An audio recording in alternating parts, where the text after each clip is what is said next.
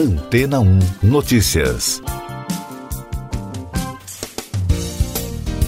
Bom dia! O governo francês anunciou que interromperá as importações de carne de animais tratados com drogas que promovem o seu crescimento. O uso dessas substâncias está proibido na União Europeia desde 2006, mas o decreto que proíbe a importação ou comercialização desses produtos durante o ano deve ser publicado hoje no Diário Oficial do país. O ministro da Agricultura, Julien de Normandie, afirmou que os importadores terão dois meses para obter garantias dos fornecedores de que a carne não procede de uma técnica que utiliza os antibióticos para o crescimento. O uso dessas substâncias está sendo questionado por sua contribuição para o surgimento de micróbios resistentes aos antibióticos utilizados para tratar infecções humanas ou animais. De acordo com a autoridade, não faz sentido em termos de saúde ambiental e é uma aberração em termos de soberania ao fazer as produções locais competir com produtos procedentes de explorações que ainda utilizam esses antibióticos de crescimento. A proibição no território europeu era aguardada até o fim de janeiro. Para Bruno Dufayet, da organização Interbev, que representa o setor na França, a medida apenas será 100% eficaz se for aplicada no conjunto do mercado europeu, de acordo com reportagem veiculada pela agência France Press. No último dia de janeiro, entraram em vigor na União Europeia novas leis proibindo que animais de criação nos países membros sejam alimentados com rações contendo os antibióticos. A decisão deve impactar vários países exportadores, incluindo o Brasil, já que a nova regra vale para todo o território europeu, que é o maior importador de alimentos do mundo. Além da medida anunciada, o bloco econômico também deverá barrar a entrada de animais vivos ou de produtos de origem animal com os antibióticos proibidos. O uso dessas drogas na nutrição animal ocorre desde a década de 1950, quando foi descoberta a utilidade desses antibióticos para o crescimento animal em laboratórios. Contudo, a aplicação excessiva e sem restrições durante décadas criou um sério problema a resistência dos animais a alguns medicamentos e, com isso, diversas discussões sobre a transmissão dessa resistência aos humanos vieram à tona. Frente às crescentes medidas legais e às exigências da população para reduzir o uso de antibióticos na nutrição animal, os produtores precisam encontrar alternativas que aumentem a eficiência no processo de criação dos animais, sem prejudicar o seu bem-estar nem a saúde pública. A resistência bacteriana acontece quando as bactérias sofrem alterações e deixam de responder aos antibióticos. De acordo com projeções de especialistas da Organização Mundial da Saúde, em meados de 2050, a resistência bacteriana poderá ser a principal causa de óbitos no mundo, resultando na morte de 10 milhões de pessoas. E daqui a pouco você vai ouvir no podcast Antena 1 Notícias. Após reconhecer regiões separatistas, Putin envia soldados ao leste ucraniano. Genérico antiviral contra a Covid reduz em 65% o risco de internação. Procon de São Paulo notifica B2W para explicar instabilidade nos sites Americanas e Submarino. O presidente russo Vladimir Putin reconheceu em discurso transmitido pela televisão na segunda-feira as duas regiões separatistas da Ucrânia, Luhansk e Donetsk, como independentes. Para analistas, a mensagem só piora a crise no leste europeu.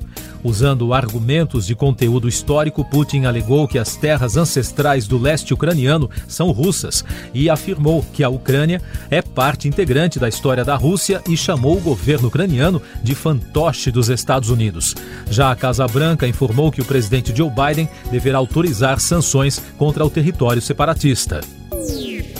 Um estudo de fase 3 com a versão genérica do Monupiravir, antiviral oral contra a Covid-19 da MSD Ridgeback Biotherapeutics, reduziu em 65% os casos de hospitalização de pacientes com quadros leves da doença.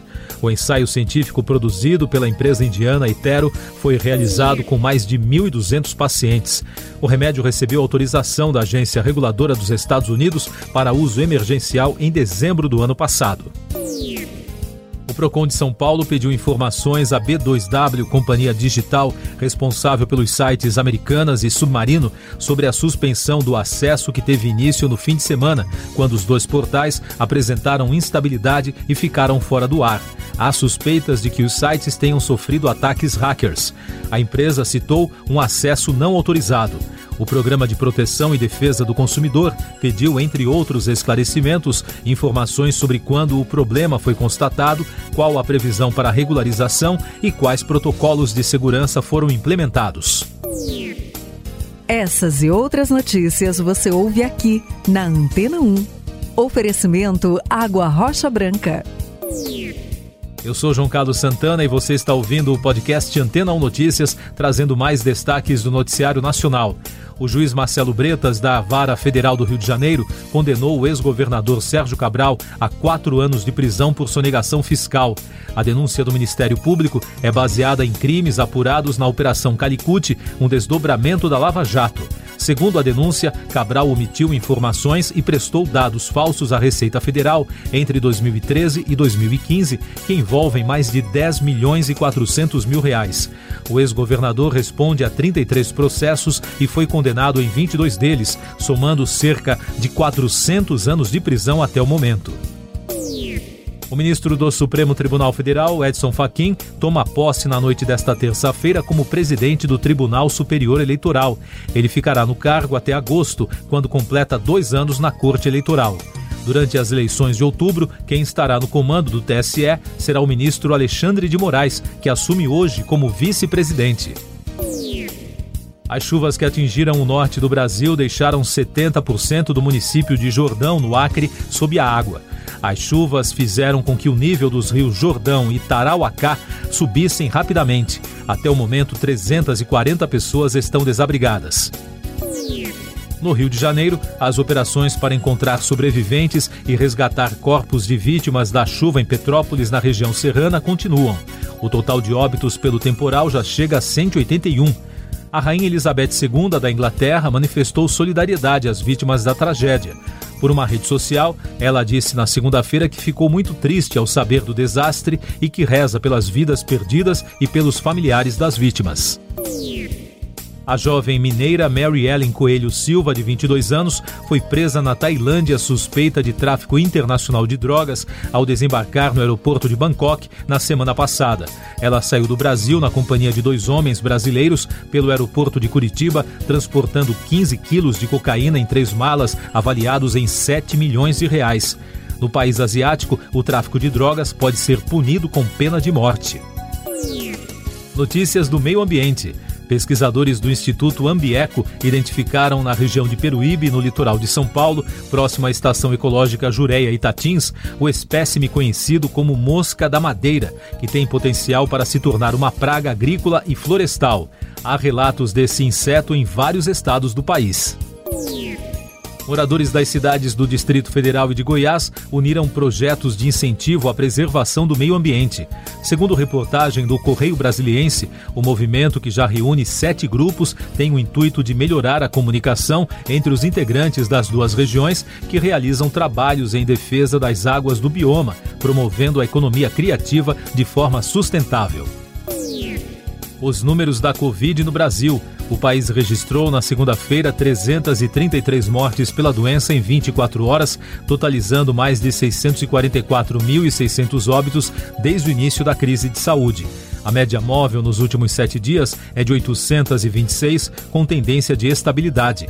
Também foram notificados 43 mil novos casos, somando mais de 28 milhões e 200 mil. Com isso, a média móvel de infecções nos últimos sete dias foi a 101.300, com tendência de queda. E os dados da vacinação mostram que já passa de 153 milhões o número de brasileiros que completaram o esquema vacinal, o que representa 71,5% da população. Na Europa, o governo britânico anunciou que todas as restrições contra a Covid-19 serão derrubadas a partir da próxima quinta-feira. Segundo o primeiro-ministro britânico Boris Johnson, a decisão só é válida para a Inglaterra e os demais países do Reino Unido seguirão com medidas preventivas. O anúncio gerou críticas de especialistas.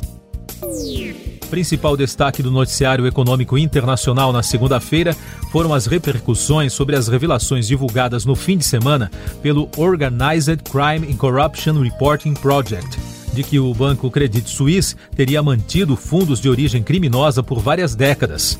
As notícias reativaram um forte debate sobre a transparência financeira do país. A entidade se defendeu.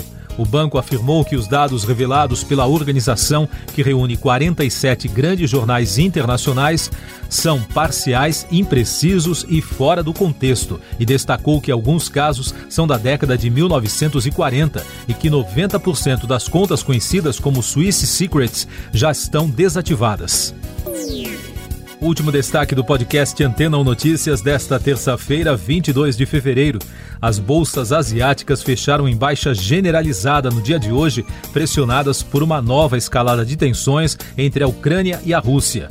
Na segunda-feira, o presidente Vladimir Putin autorizou o envio de tropas para as regiões separatistas depois de reconhecê-las como repúblicas independentes. Siga nossos podcasts em antena1.com.br. Este foi o resumo das notícias que foram ao ar hoje na Antena 1.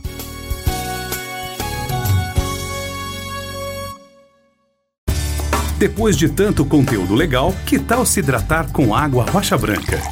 O consumo regular de água durante o dia traz benefícios para a saúde, como, por exemplo, manter a pele bonita e hidratada. Rocha Branca, da fonte direto para a sua casa.